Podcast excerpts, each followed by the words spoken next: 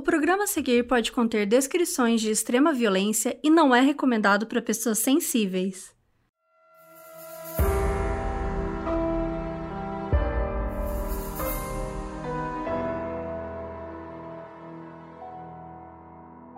Em 1986, um pacato mecânico de Cleveland foi acusado de ser um dos mais temidos guardas de um campo de concentração. E desde o início, o mecânico negou todas as acusações. Um ataque com ácido, documentos da KGB, diversos julgamentos e uma história que se arrasta por décadas com muitas reviravoltas. Afinal de contas, ele realmente foi um operador de câmara de gás no campo de concentração ou tudo isso foi uma injustiça contra um idoso ucraniano? Essa é a história de John Demianiuk, acusado de ser Ivan o Terrível.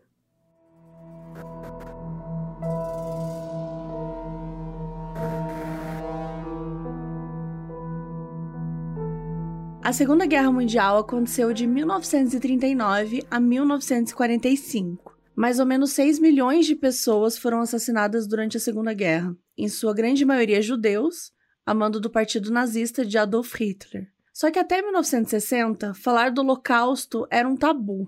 Muitos judeus poloneses que sobreviveram se mudaram para Israel, mas mesmo assim eles não falavam sobre isso, porque era muito difícil explicar o que eles viveram as pessoas não acreditavam e era tudo tão pesado que não dava para aceitar que isso realmente tinha acontecido.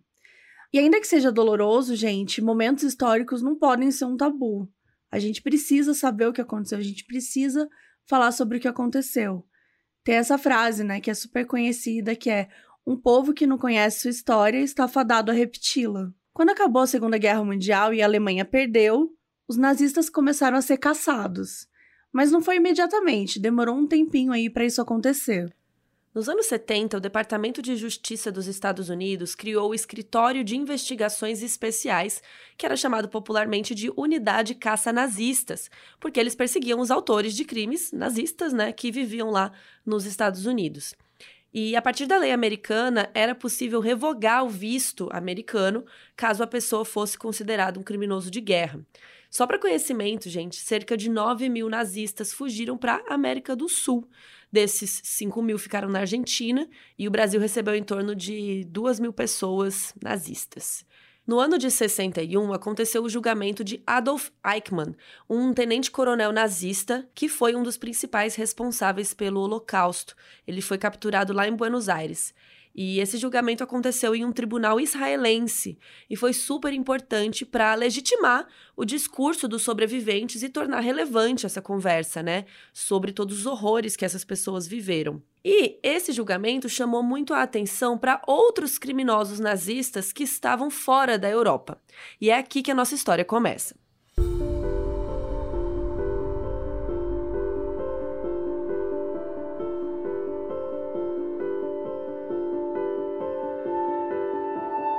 Seven Hills é uma comunidade bem pacata de Ohio, onde vivia John Demianuk. Ele era um imigrante ucraniano que tinha se mudado para os Estados Unidos para viver uma vida nova.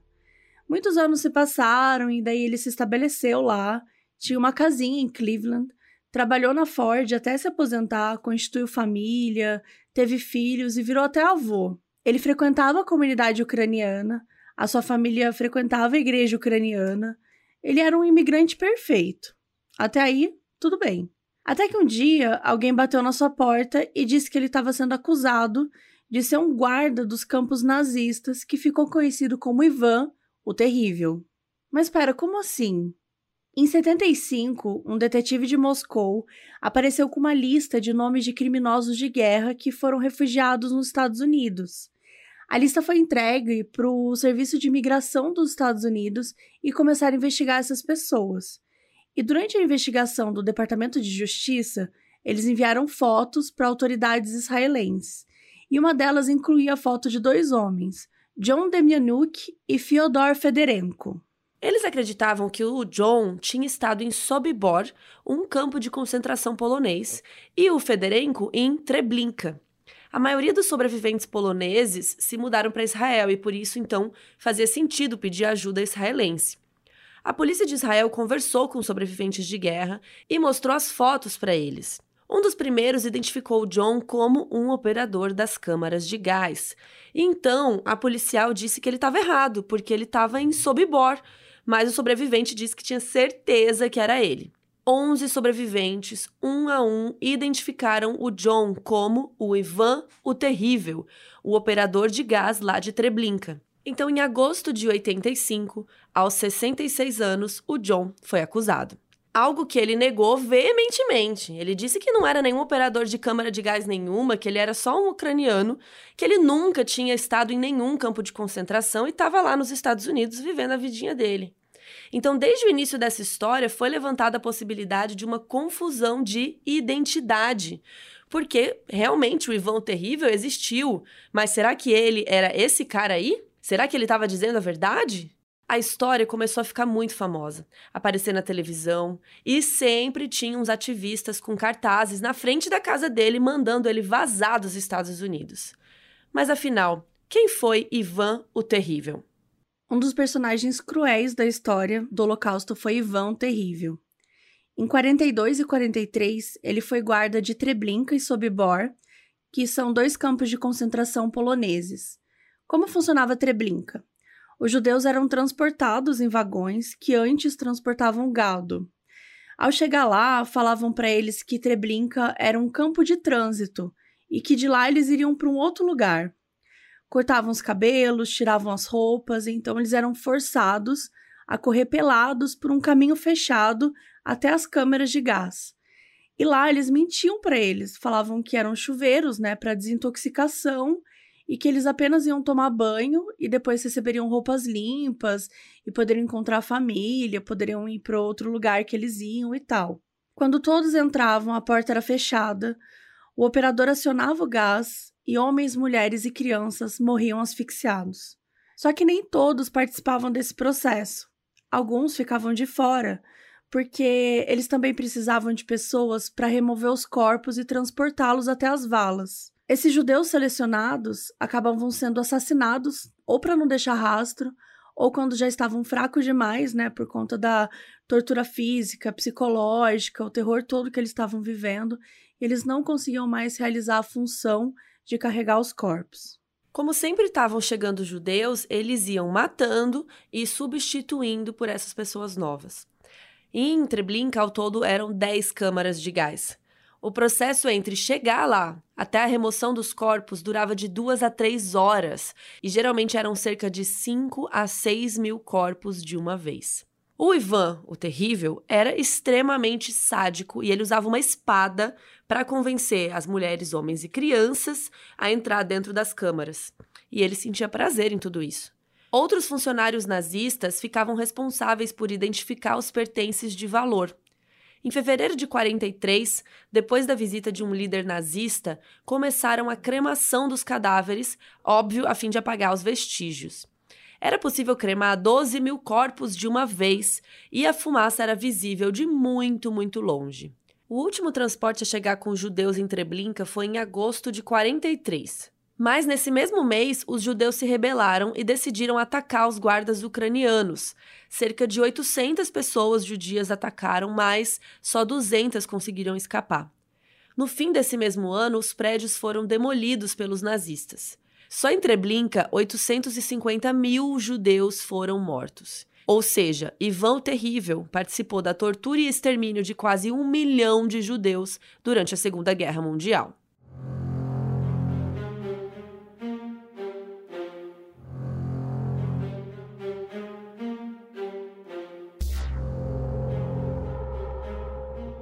Depois de muitos meses tentando escapar da extradição, o John não conseguiu e ele teve que ir mesmo para Israel.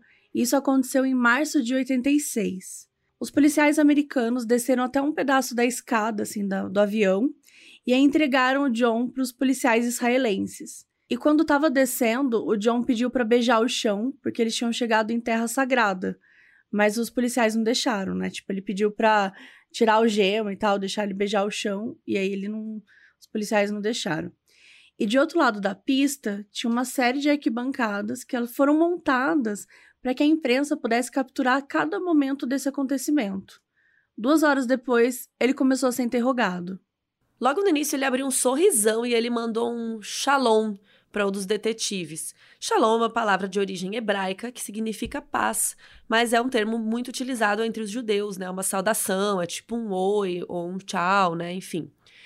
E aí, o Sr. O'Connor, o advogado de defesa do John, chegou logo depois de Cleveland e eles tinham só três meses para se preparar para o julgamento.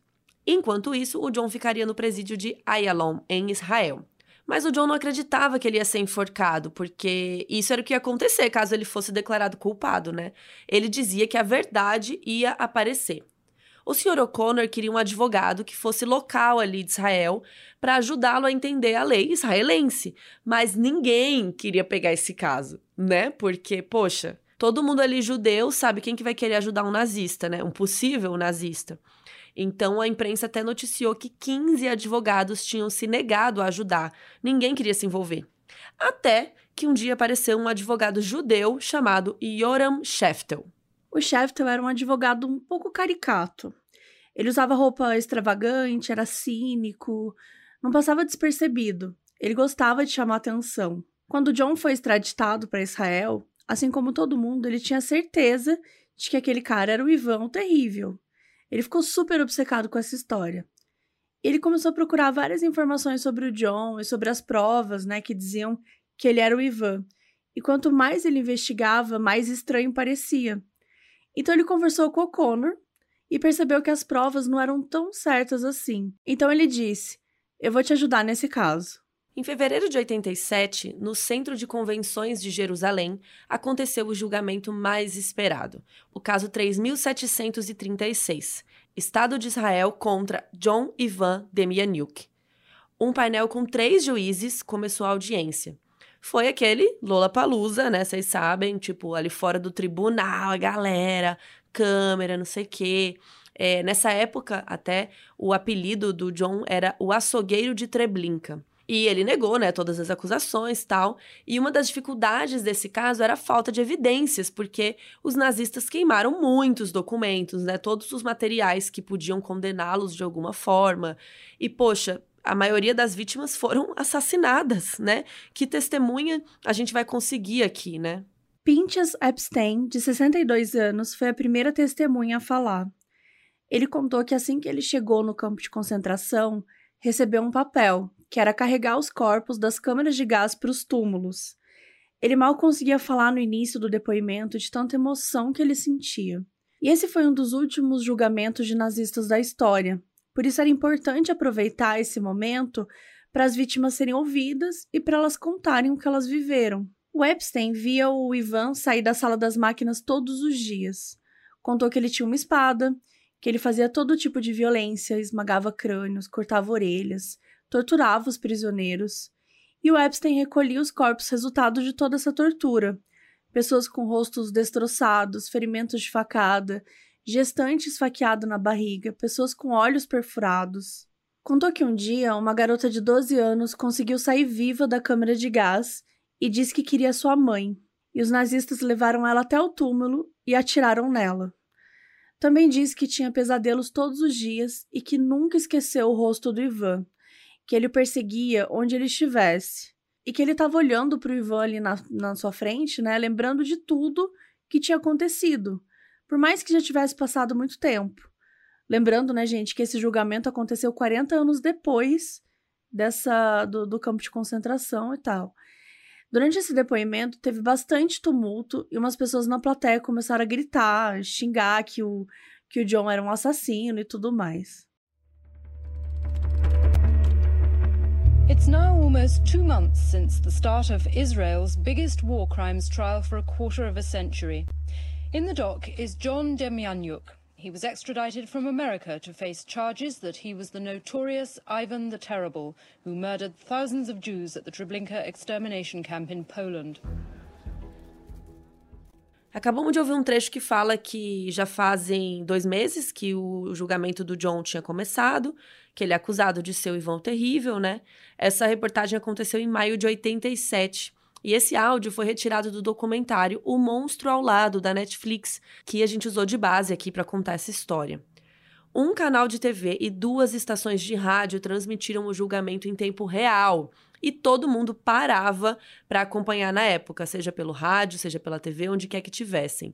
Foi tipo o julgamento do O.J. Simpson, sabe? Foi tipo a Copa do Brasil, sei lá. Todo mundo tava vendo. Em junho, chamaram como testemunha um homem chamado Gustav Borax, de 86 anos, que foi barbeiro em Treblinka. Ele testemunhou que as mulheres eram obrigadas a terem os cabelos raspados e que nesse momento elas ficavam desesperadas porque elas sabiam que seriam mortas. E que o tal do Ivan empurrava elas, as obrigava para entrar e cortar o cabelo. E que elas eram super feridas porque algumas se desesperavam, lutavam contra. E aí o cara nem conseguiu continuar o depoimento, ele começou a chorar muito, enfim. Era nítido, né, que todas as testemunhas ali estavam é, muito traumatizadas, né, e estavam tendo que vivenciar aquilo tudo de novo, né, falando sobre esse assunto. O advogado de defesa, o Sheftel, até tentou cortar tudo aquilo, porque ele falou que aquelas histórias estavam sendo trazidas porque tudo estava sendo televisionado e meio que estava rolando uma espetacularização de tudo, sabe? Mas um dos três juízes deu um come nele, assim, falou para ele ficar quieto e para ouvir. A juíza Dália Dorner conta em depoimento mais tarde que aquelas histórias eram um contexto. E o contexto era importante para eles julgarem da forma mais correta. Um dos juízes também fala anos depois sobre como eles não podem, né, demonstrar emoção nenhuma durante um julgamento, tal, eles têm que ser imparciais. Mas que era muito difícil naquela época, quando eles ouviam as histórias dos sobreviventes. Todos falaram, né? Todos esses três juízes disseram que eles ficavam muito mal quando chegavam em casa. E as pessoas que acompanhavam no tribunal, né, e fora dele também ficavam muito comovidas. O Joseph Cherney, que foi outro sobrevivente, era criança na época dos campos de concentração. Ele só reforçou a história dos anteriores, que os judeus eram vítimas do sadismo dos nazistas, como Ivan, o terrível. E toda vez que rolava todo esse depoimento, toda essa essa conversa lá, o John nunca demonstrava nada, gente. O rosto dele se mantinha normal, inexpressivo. E por conta disso, muita gente falava que ele era psicopata, que ele guardava tudo dentro dele. Enquanto Shefton, né, que é o advogado de defesa, o judeu, né, que apareceu depois, dizia que ele era um homem simples, é, até ignorante mesmo, meio burro, assim. Que era aí, por isso que ele não demonstrava emoções. E os filhos do John acompanhavam tudo, davam entrevistas falando sobre o pai, sempre destacando que ele era inocente e falavam que o Ivan era um sociopata, alguém que desprezava a vida humana, mas que não era o seu pai. O advogado de defesa estava interrogando Gustavo, o barbeiro, quando ele fez uma pergunta que mudaria tudo. O Gustavo tinha ido até a Flórida testemunhar em um julgamento. E ao ser perguntado como que ele foi até lá, ele respondeu que foi de trem. Só que as pessoas em volta ficaram meio assustadas, porque como que você vai de Israel para Flórida de trem, né? Meio difícil. E isso foi só um dos indicativos de que talvez ele não tivesse tão bem para testemunhar. O promotor Michael Shaked ficou preocupado e não sabia mais se podia confiar nesse depoimento, né? Então eles começaram a fazer uma série de perguntas para ele, quando ele nasceu, quando ele casou, o nome dos filhos. E ele foi respondendo devagar e tal, mas na hora dos filhos, ele esqueceu o nome de um filho. Ele tava, putz, ele estava super fragilizado. E é importante lembrar que ele viu a esposa e os dois filhos serem colocados na câmara de gás na frente dele. Então, assim, foi um momento super traumático na vida dele, também vale ressaltar. E ele estava ali, né, no tribunal, é, dando depoimento e tal, mas às vezes parecia que ele estava entendendo as coisas, parecia que ele não estava, sabe? Então, assim, difícil. E lembra que todas as testemunhas tinham identificado o Ivan, o terrível, logo de primeira?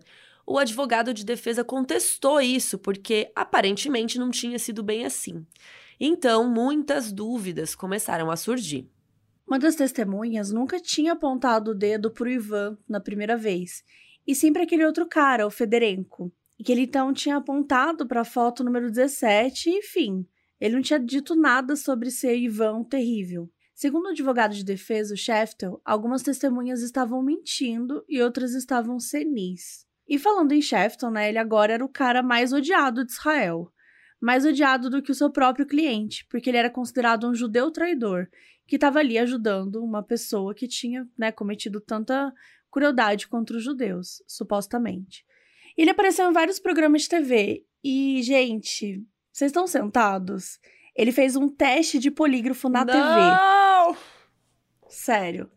E assim, fizeram perguntas para ele e tal, e uma das perguntas que fizeram foi: Você acha que o Ivan John Demianuk é o Ivan terrível? Era uma gravação ao vivo com plateia, e o resultado do teste foi que ele estava mentindo.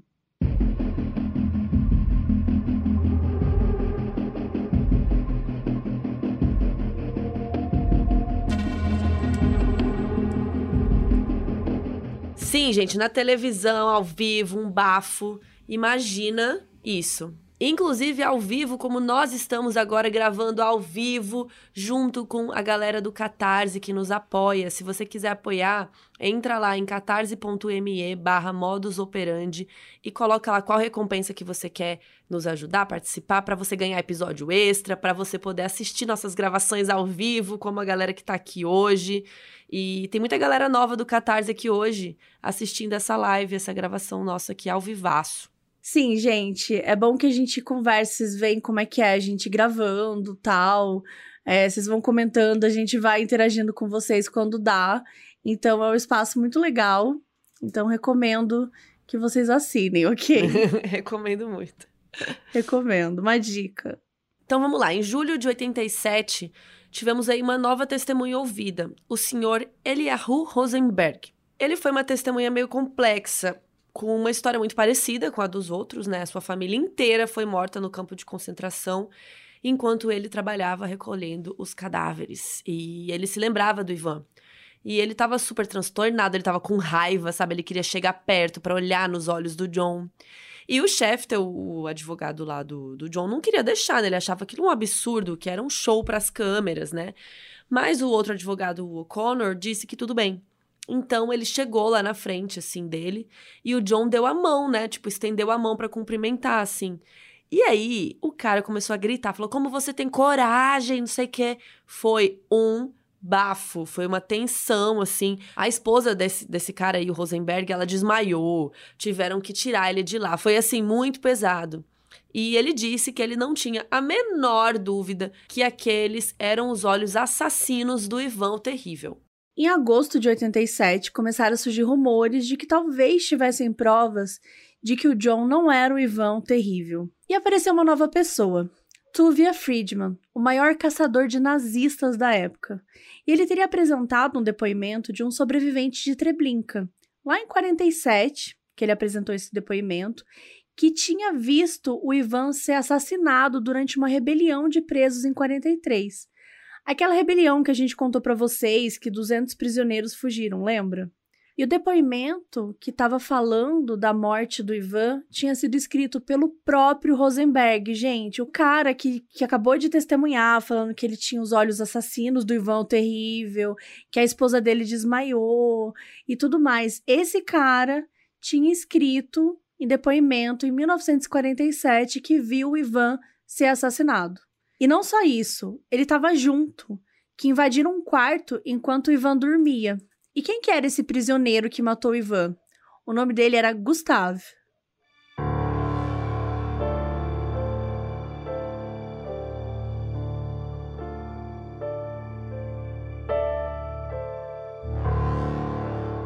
Rosenberg voltou a ser interrogado, pediram para ele esclarecer isso, né? Como que você fala que, o assassino tá aqui, mas você já escreveu que ele estava morto, não sei o quê.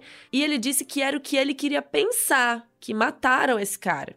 Né, que mataram o assassino, mas que ele estava só se gabando, que não era verdade. A verdade é que o Ivan estava ali em sua frente. Enquanto isso, o John, né, o que estava ali, o réu, sendo acusado, ficou rindo dele, falou: Meu, ele era paulista, ele não era paulista. Ele falou, cara, esse cara é um mentiroso, sabe? É, então, assim, complicado, sabe? A testemunha perde um pouco a credibilidade, né? Então, assim, para acusação dava para entender o ponto do Rosenberg, né? Os sobreviventes têm muitos traumas, as histórias vão se misturando, muitos sentem culpa por terem sobrevivido. Poxa, em meio a 6 milhões de judeus, essas pessoas tinham sobrevivido. Então, assim, talvez ajudasse ele a lidar melhor, se ele sentisse que fez algo heróico, né? Tipo, ter participado desse, desse rolê e ter visto um dos seus maiores inimigos ser morto numa rebelião e tal. Mas é óbvio que isso tinha soado muito estranho e os advogados de defesa pensaram que talvez fosse possível provar que o Ivan Terrível estava mesmo morto. Ainda em agosto, a acusação trouxe a maior prova do julgamento até então. Era um documento super importante de serviço de um soldado chamado Ivan Demjanjuk. Esse documento teria sido feito em Travnik, no leste da Polônia, em 42. Os Travniks, ou Walkmen, eram os guardas recrutados que eram treinados no campo de concentração de Travnik, para depois trabalhar nos campos de extermínio. Era um lugar diferente, porque era, tipo, considerado uma escola de assassinos. Então lá eles eram treinados e depois eles eram enviados aos outros campos de concentração. Segundo o depoimento, o Ivan tinha sido enviado para o campo de concentração de Sobibor. Só que no, nesse cartão, né, nesse documento que apareceu, tal, não falava nada sobre Treblinka.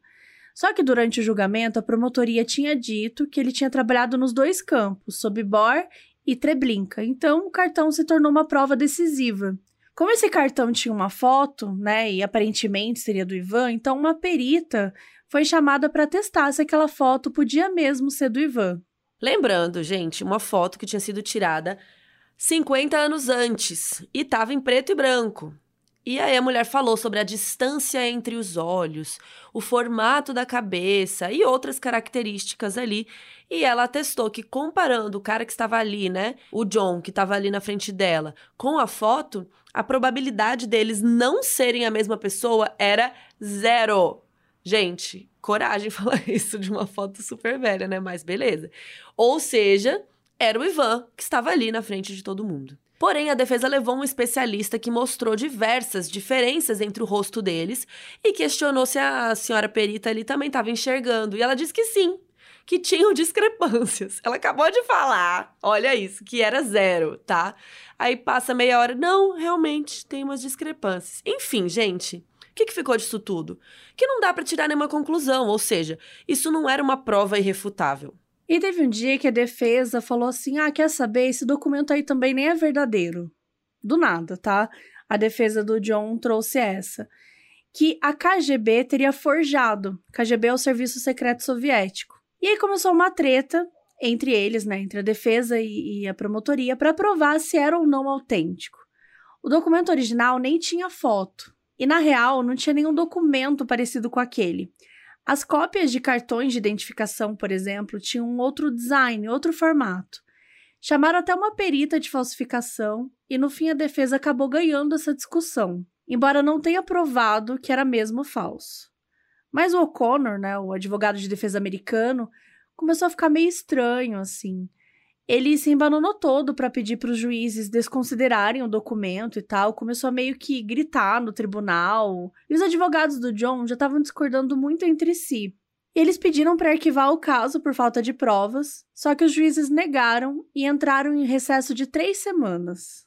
Então chegamos a setembro de 87 com mais novidades, porque o caso não para. Chegou até eles que um promotor americano estaria na Berlim Ocidental e que ele tinha uma informação super importante sobre o caso, então o O'Connor foi lá para Berlim ver isso de perto. Lembrando que também em 87, Berlim ainda era dividida né, em Ocidental e Oriental, a queda do muro só iria acontecer dois anos depois. Enfim, o promotor estava lá e contou que um nazista chamado Otto, que teve em Treblinka, reconheceu o John como operador da câmara de gás. O Otto era responsável pela exumação e queima dos corpos. Ele tinha um cargo bem alto ali.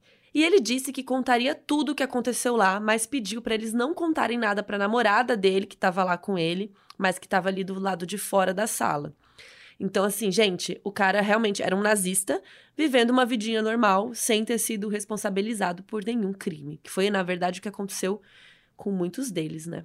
Enfim, ele contou todas as barbáries que aconteciam lá e identificou o Ivan a partir da foto, que era aquela foto preto e branca.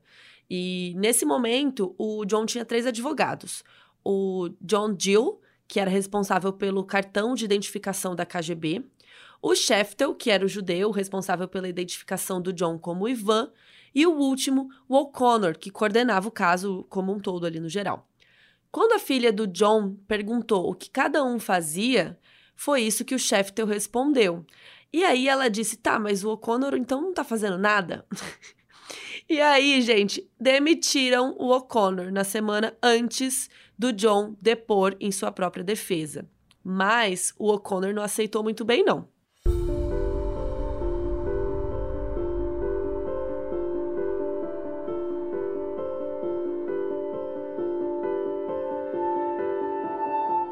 A família do John, né, não tinha mais dinheiro.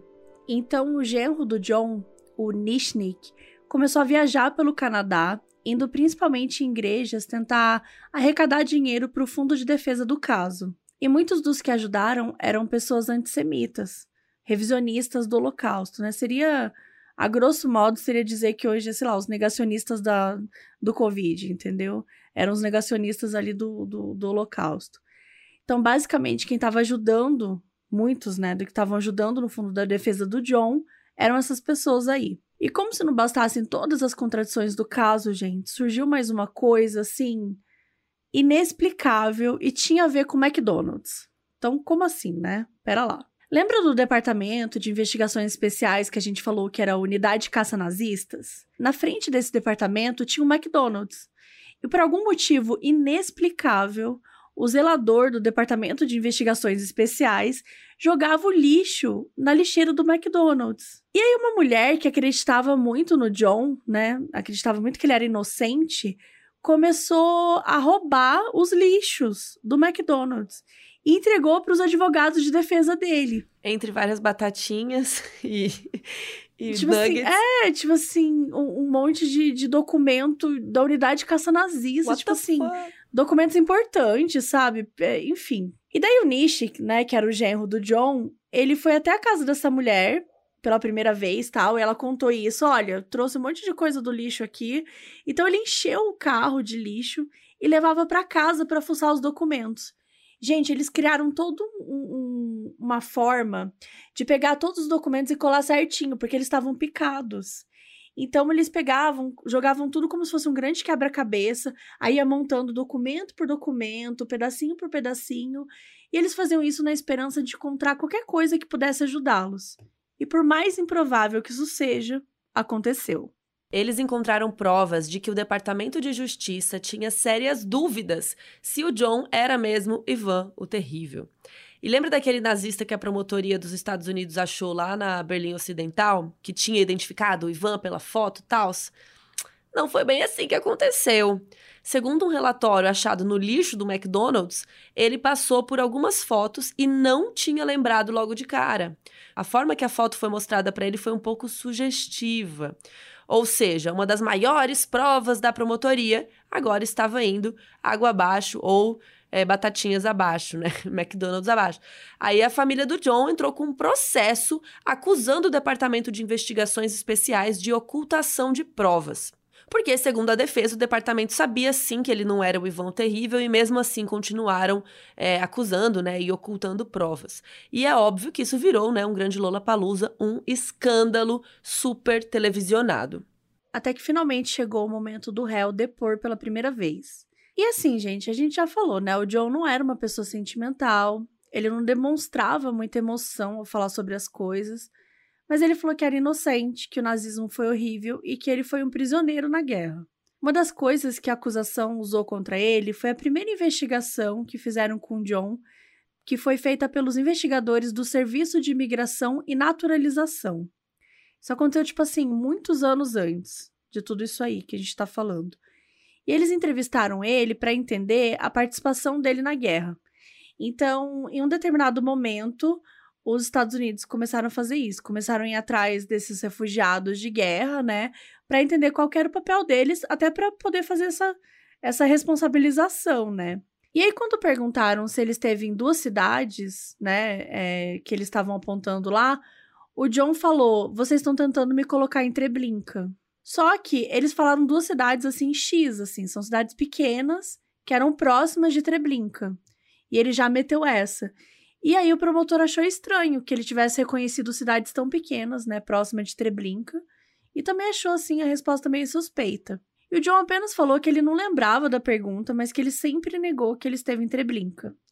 E negou que esteve em Sobibor ou mesmo em Travnik. Porém, a acusação também mostrou que quando John quis imigrar para os Estados Unidos e fez uma solicitação para o visto, tinha uma parte no formulário que ele precisava dizer o que, que ele fez na guerra e ele escreveu que ele estava num lugar chamado Sobibor.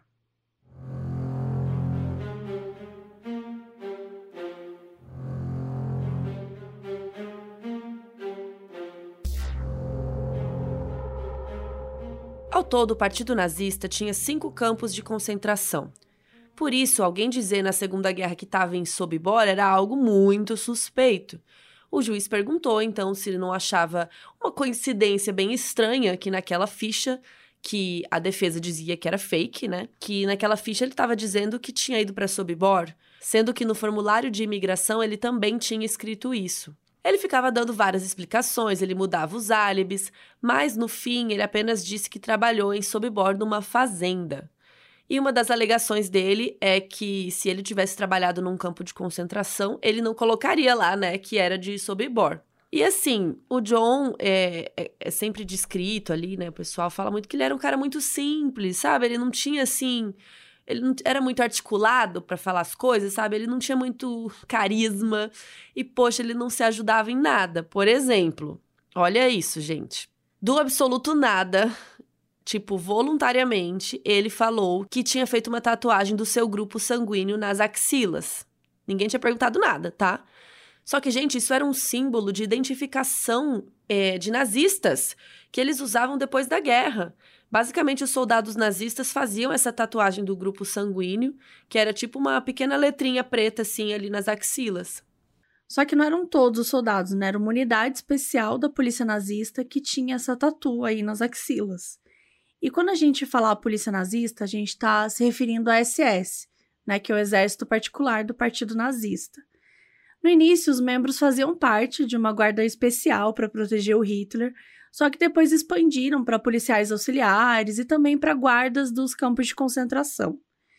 Então, é, a polícia nazista foi uma ferramenta de terror bem importante para manter o nazismo e não teria como existir o Holocausto sem eles. Então é isso, a SS era a polícia do Estado. Então, para a promotoria, gente, isso era basicamente assumir tudo.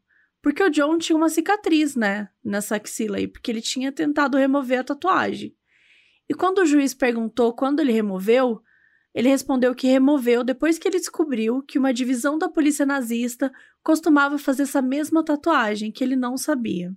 Só que óbvio, gente, que ficou feio para ele, né? Por que, que ele foi falar disso? Exatamente. Depois disso não tinha muito mais o que dizer. Agora era só esperar o resultado.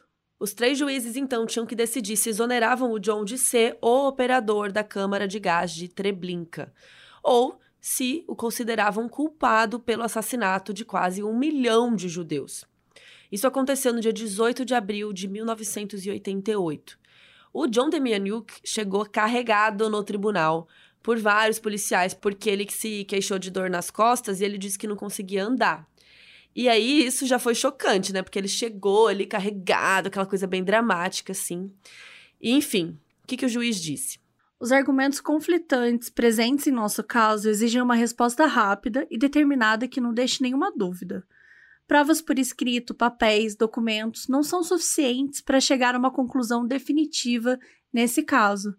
Por isso, temos que usar os depoimentos dos remanescentes do fogo, sobreviventes que viram os criminosos na fábrica de morte de Treblinka. Mas devo dizer que é importante escutar as palavras deles e analisar sua credibilidade. Se o depoimento deles não foi influenciado por seus desejos, por falhas na memória ou por uma inocente confusão de identidade, vocês podem perguntar: é possível lembrar e retratar precisamente o que aconteceu há tanto tempo, há 45 anos ou mais? Podem perguntar: é possível esquecer? Como pode um sobrevivente dos campos de extermínio, das mortes e humilhações diárias, dos abusos, como podem esquecer? Segundo o que foi dito, condenamos o acusado por crimes contra o povo judeu sob a lei israelense, crimes nazistas e de colaboradores, crimes contra a humanidade, crimes de guerra e crimes contra pessoas perseguidas.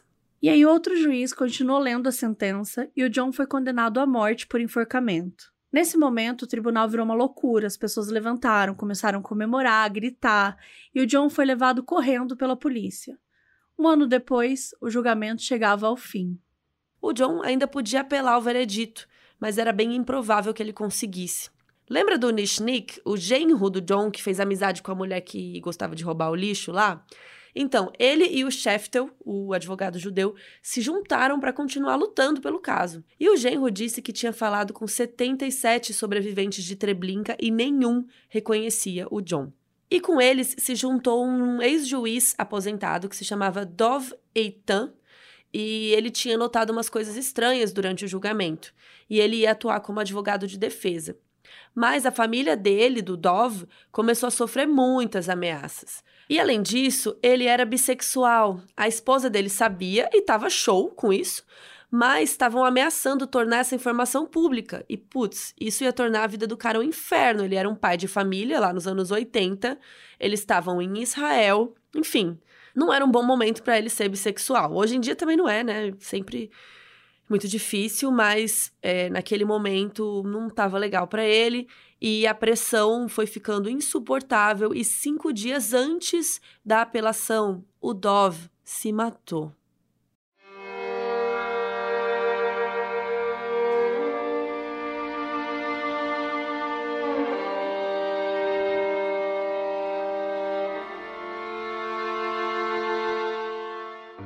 É, gente, mais uma vez o preconceito contra LGBTs, né, destruindo vidas, coisas que a gente tá cansado de ver. E nesse caso não foi diferente. Por conta dele, né, talvez descobrirem que ele era bissexual, é, virou toda essa pressão e se tornou insuportável para ele. Então isso tudo era muito triste. E o Shefton pediu para adiar a apelação por conta disso, né? Imagina, o cara ia ser advogado de defesa, eles estavam é, treinando, né, se organizando tudo, de repente o cara tira a própria vida. E o Dove, ele tinha sido um juiz muito respeitado, então centenas de pessoas foram ao seu enterro, inclusive o Shefton. E do nada, durante o enterro, gente, começou uma gritaria e alguém jogou ácido nele. Então, assim, gente, do nada, né, caiu ácido no rosto do, do, do Shefton. E quem que jogou? O Israel Skelly tinha ido no tribunal todos os dias. Ele vibrou com o veredito, só que ele não estava satisfeito. Ele deu uma entrevista assumindo que ele jogou sim ácido no Shefton e que ele não queria matar, que ele queria marcá-lo de alguma forma, porque eu considerava um traidor. E ele falou: Ah, eu já sou velho, e eu pensei: quanto tempo mais eu tenho de vida? Eu vou honrar minha família. Isso que ele disse é porque ele tinha perdido a família toda em Treblinka o Israel ficou dois anos preso. E o Shefton ficou com 5% da visão, ele quase ficou cego. Mas ele não saiu do caso. Ele falou: agora eu vou até o fim. Então, chegamos em novembro de 89 e, se você não dormiu nessa aula de história, aconteceu a queda do Muro de Berlim. E o que, que ela tem a ver com esse caso? A União Soviética estava se desfazendo e a Rússia abriu os arquivos de quem? Da KGB. Tá, mas o que, que isso tem a ver? As forças soviéticas que encontraram e invadiram Treblinka e Sobibor em 44. Lembra que os alemães tinham demolido tudo em 43? Mas a galera foi lá e conseguiu cavar e recuperar diversos documentos. Então, na KGB tinha milhares de arquivos e depoimentos sobre os campos de concentração e, consequentemente, sobre o operador da câmara de gás de Treblinka. O Sheftel achava que se ele conseguisse esses depoimentos, ele provaria que não era o John. Então, em janeiro de 90, ele foi para Moscou. O juiz disse que antes de falar com a KGB lá da, né, da União Soviética, ele tinha que pedir permissão para a sede da KGB na Ucrânia. Então eles voltaram para Kiev. Enfim, foi um turismo burocrático aí. E aí o pessoal de Kiev disse que ia ajudar, mas ficou enrolando. E aí eles tiveram que voltar para Israel, porque a apelação ia rolar em uma semana. E ele sabia que tinha ferrado tudo porque eles não tinham conseguido os documentos e provavelmente não iam conseguir. Enquanto isso, o John continuava preso, aguardando a forca. Dias antes da apelação, como naquelas cenas finais de filme, a KGB mandou um fax para o Shefton com alguns trechos de depoimentos de Treblinka. E esses trechos provavam que o John Devianuk não era o Ivan o Terrível, porque ali tinha quem era o Ivan, o Ivan Terrível era um cara que se chamava Ivan Marchenko.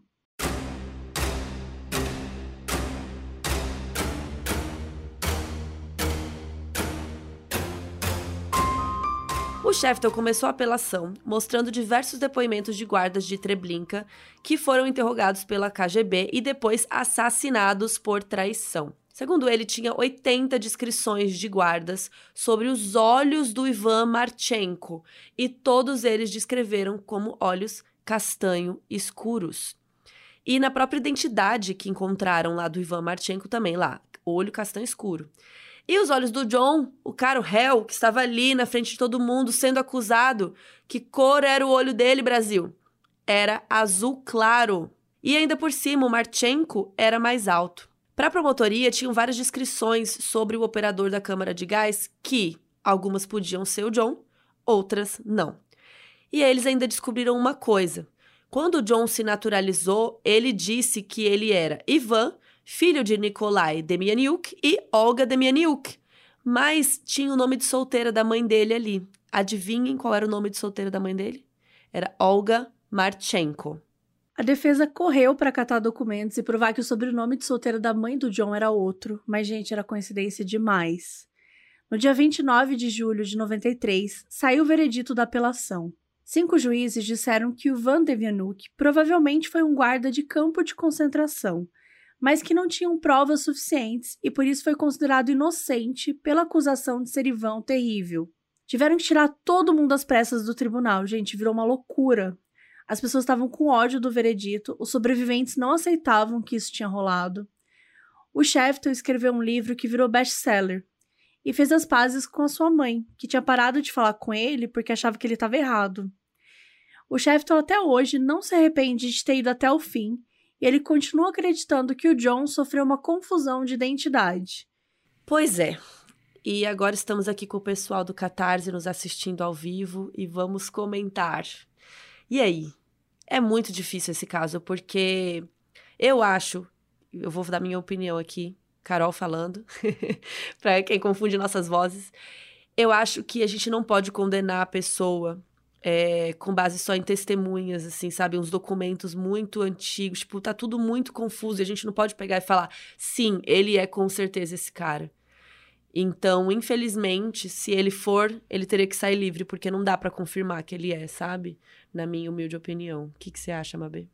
Eu acho a mesma coisa. Eu acredito que ele tenha sido um, um guarda de campo de concentração, mas não dá para dizer. Ele até poderia ter sido o Ivan Terrível, mas não dá para dizer, porque durante né, o documentário a gente vê muitas coisas, a gente vê muitas provas de que ele poderia ser, e depois essas provas são discutidas, aí de repente tem provas de que ele não é, e essas provas também são inconclusivas. Então, tanto do lado da promotoria quanto do lado da defesa, é tudo muito complexo. E ao mesmo tempo, a gente está falando é, é muito delicado também. Isso foi uma coisa que os juízes falaram, que é muito delicado você dizer que as testemunhas estão erradas, uhum. né? Porque a gente está falando de uma coisa que, que é uma violência muito. Óbvio, não se compara a violência, mas assim, o que eles sofreram, né, faz parte de um momento histórico, faz parte de, de, um, de um momento que ainda era um tabu naquela época. Era difícil para eles, né, estarem ali contando o que eles viveram. Então, né, 40 anos depois. Eu acho que é o tipo de coisa que o grande problema é virar tabu, entendeu? Uhum. Que é uma coisa parecida que a gente vê aqui na ditadura militar. Que o que acontece? Acontece a situação, aí ninguém é responsabilizado por porra nenhuma, nada acontece. Aí, aí você depois... vai responsabilizar décadas depois, sendo que é óbvio, assim como na ditadura militar, apagaram um monte de documentos, apagaram um monte de vestígios, os nazistas também apagaram um monte de vestígios. Então, é, a KGB tinha alguns desses documentos, alguns documentos podem ser verdadeiros ou não. Só que, tipo assim, tudo era muito inconclusivo, porque é, é feito tanto tempo depois, né? E numa época que, cara, a gente tá falando dos anos 30, dos anos 40, né? A gente tá falando de, de uma coisa que aconteceu em vários países. Tipo, você tinha campo de concentração na Polônia, você tinha campo de concentração na Alemanha. Então, esses documentos, eles foram se perdendo com o tempo. A memória das pessoas foram se perdendo. E, e, você coloca tudo isso no fato de que é muito difícil você ter é, memórias perfeitas de vítimas que passaram por um trauma tão violento que dizimaram essas pessoas. Tipo, essas pessoas que estão falando no, no, tribunal, elas, elas tinham muita força por estar tá fazendo aquilo. Sim. Porque era muito difícil reviver aquilo tudo. E é, e é isso, tipo, eu acho que por um lado elas até querem acreditar que seja ele e botar culpa em alguém e resolver isso, sabe? Meio que apontar e falar, é ele, foi ele, e aí dá um alívio, né, de, de, de tudo que viveu, assim. Mas talvez não seja ele, né? As provas, na verdade, para mim não tem nenhuma prova, né? É tudo muito confuso. É, é isso, uma hora vem uma, uma, coisa, depois vem outra refutando, essa coisa dos olhos azuis. É, e, poxa, eu não lembro a cara de alguém que eu vi há 10 dias, como que eu vou falar 10 anos, 40 anos, é muito difícil. E ele envelheceu. Como você olha para os olhos dele agora e vai falar, sim, é o mesmo cara que eu vi há 40 anos atrás? É muito difícil. Bem complicado esse caso. Mas acho que é isso, né? A Lara Lima tá falando aqui nos comentários da nossa gravação que é inocente até que se prove o contrário, né? E eu concordo com isso.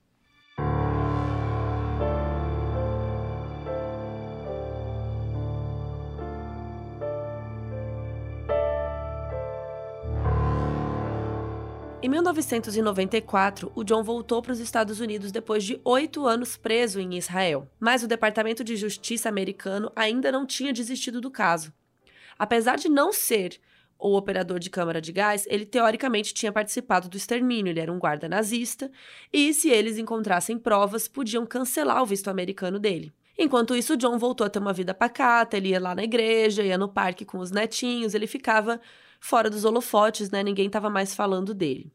Até que em 2001 ele foi denunciado novamente e em 2005 ele recebeu uma ordem de deportação, mas ele continuou nos Estados Unidos. E aí, só em 2009, ameaçaram de novo deportá-lo, e no dia 14 de abril, agentes de imigração levaram ele de cadeira de rodas para cumprir a ordem, mas ela foi cancelada. Isso porque o advogado do John alegou que ele tinha muitos problemas de saúde, que ele não tinha condições de ser deportado. Só que o Departamento de Justiça tinha filmagens dele andando normal no mesmo dia, indo a consultas. Então, assim, eles estavam dando um golpezinho. Então, o tribunal anulou a proibição de deportação. Em maio, o John recebeu uma nova ordem de deportação. No dia 12 de maio de 2009, aos 89 anos de idade, o John foi finalmente deportado para a Alemanha. E no dia 13 de julho, ele foi acusado de participar da morte de 27.900 prisioneiros de Sobibor. E no dia 30 de novembro de 2009, começou um novo julgamento em Munique. Gente, olha isso. É o terceiro julgamento dessa história. No primeiro dia, ele entrou no tribunal numa maca com os olhos fechados e as mãos cruzadas no peito. Gente, sério, parecia um que ele estava entrando dentro de um caixão. Inclusive, a gente vai deixar essas informações lá no nosso site, que é modusoperandipodcast.com. Então, você vai ver essa, essa foto aí que eu tô descrevendo agora. Então, assim, foi bizarro, sabe? Porque parecia que eles estavam acusando uma pessoa morta. Ele mal se mexia. Então, assim, ele estava aparecendo atuando mesmo, né? Após 18 meses de julgamento, em maio de 2011, o John foi considerado culpado e condenado a cinco anos de prisão. Vocês lembram quando a gente contou lá no início da investigação do Departamento de Justiça que eles enviaram a foto de dois homens, o John Demianiuk e o Feodor Federenko? No fim, o Federenko admitiu ter sido um guarda nazista e ele foi o primeiro a ser deportado para a União Soviética em 84 e três anos depois ele foi executado a tiros. Uma história bem diferente da do John, que tinha sido condenado a cinco anos. Mas ele não cumpriu nenhum dia por causa da saúde dele e porque ele não significava mais uma ameaça lá com seus 91 anos. Com esse status de apátrida, ele também não podia sair da Alemanha. Dez meses depois, ele faleceu em um asilo enquanto aguardava o resultado de uma apelação. Como ele morreu antes da apelação, segundo a lei alemã, o veredito foi anulado e ele foi enterrado como um homem inocente. Apesar do John ter sido preso, muitos consideram a condenação alemã importante historicamente, porque até então não se dizia muito sobre a cumplicidade dos guardas nazistas. Ainda que não fosse o Ivan o terrível, ele tinha sido um guarda do campo de concentração, alguém que tinha tirado inúmeras vidas e, por causa disso, deveria ser responsabilizado.